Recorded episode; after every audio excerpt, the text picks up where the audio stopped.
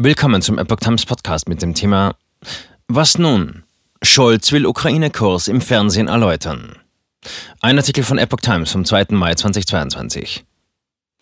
Seit Tagen gibt es Kritik am Kanzler. Nun will er einem großen Publikum seine Positionen erklären. Sein angekündigter TV-Auftritt fällt zusammen mit den Ukraine-Reiseplänen von Oppositionsführer Merz. Nach viel Kritik will Bundeskanzler Olaf Scholz seinen Kurs zum Ukraine-Krieg noch einmal ausführlich erklären. Wie das ZDF mitteilte, ist der SPD-Politiker am Montagabend um 19.20 Uhr in der Sendung Was nun zu Gast. Scholz hatte am Wochenende deutlich gemacht, dass er trotz Vorwürfen der Opposition an seinem Kurs festhält. Ich treffe meine Entscheidungen schnell und abgestimmt mit unseren Verbündeten. Übereiltes Agieren und deutsche Alleingänge sind mir suspekt, sagte er der Bild am Sonntag. Bei einer Mai-Kundgebung betonte Scholz, wir werden die Ukraine weiter unterstützen, mit Geld, mit humanitärer Hilfe, aber auch das muss gesagt werden, wir werden sie unterstützen, dass sie sich verteidigen kann, mit Waffenlieferungen, wie viele andere Länder in Europa das auch machen. Merz übt Kritik und plant Kiew-Reise. Der CDU-Vorsitzende Friedrich Merz hatte dem Kanzler am vergangenen Donnerstag im Bundestag Zögern, Zaudern und Ängstlichkeit in der Ukraine-Politik vorgeworfen. CSU-Chef Markus Söder warf dem Kanzler am Samstag bei einem kleinen CSU-Parteitag vor, sich davor zu drücken, der deutschen Bevölkerung in diesen schwierigen Zeiten Orientierung zu geben. Ein solches Zögern, sich verstecken oder sich davor drücken, ist eines deutschen Kanzlers unwürdig, sagte er in Würzburg. Deutschland macht seit Wochen eine peinliche Figur. Merz selbst will nun in die ukrainische Hauptstadt Kiew reisen, um sich ein Bild von der Lage und den Unterstützungswünschen zu machen.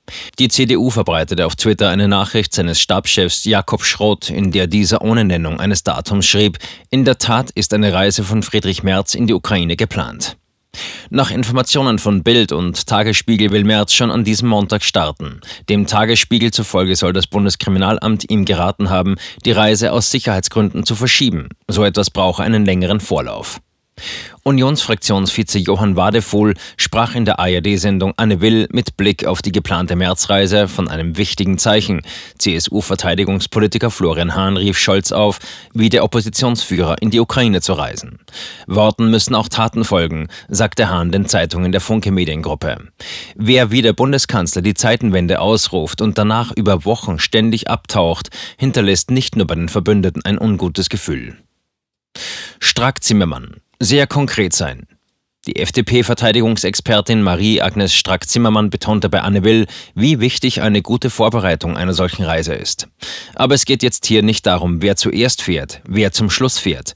Wenn man fahre, dann müsse man auch etwas mitbringen. Das heißt, man muss sehr konkret sein. Sie glaube nicht, dass sich der Kanzler von den Reiseplänen treiben lasse. Strack-Zimmermann, Vorsitzende des Verteidigungsausschusses des Bundestages, war vor kurzem selbst in die Ukraine gereist. Die FDP-Politikerin bedauerte zugleich die Geheimhaltung bei den bislang getätigten Waffenlieferungen für die Ukraine.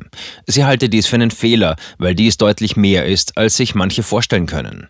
SPD-Generalsekretär Kevin Kühnert wies derweil in der Augsburger Allgemeinen die Söder-Kritik an Scholz zurück. Söder macht wie so oft keine Politik, sondern setzt auf Stimmungen. Krawall und Remi-Demi ist in Zeiten des Krieges nicht die richtige Tonlage für einen führenden Politiker, sagte Kühnert. Nach zwei Jahren ohne Volksfeste scheine dem bayerischen Ministerpräsidenten das Gespür dafür abhanden gekommen zu sein, dass man auch bei schmissigen Bierzeltreden staatspolitische Verantwortung trage.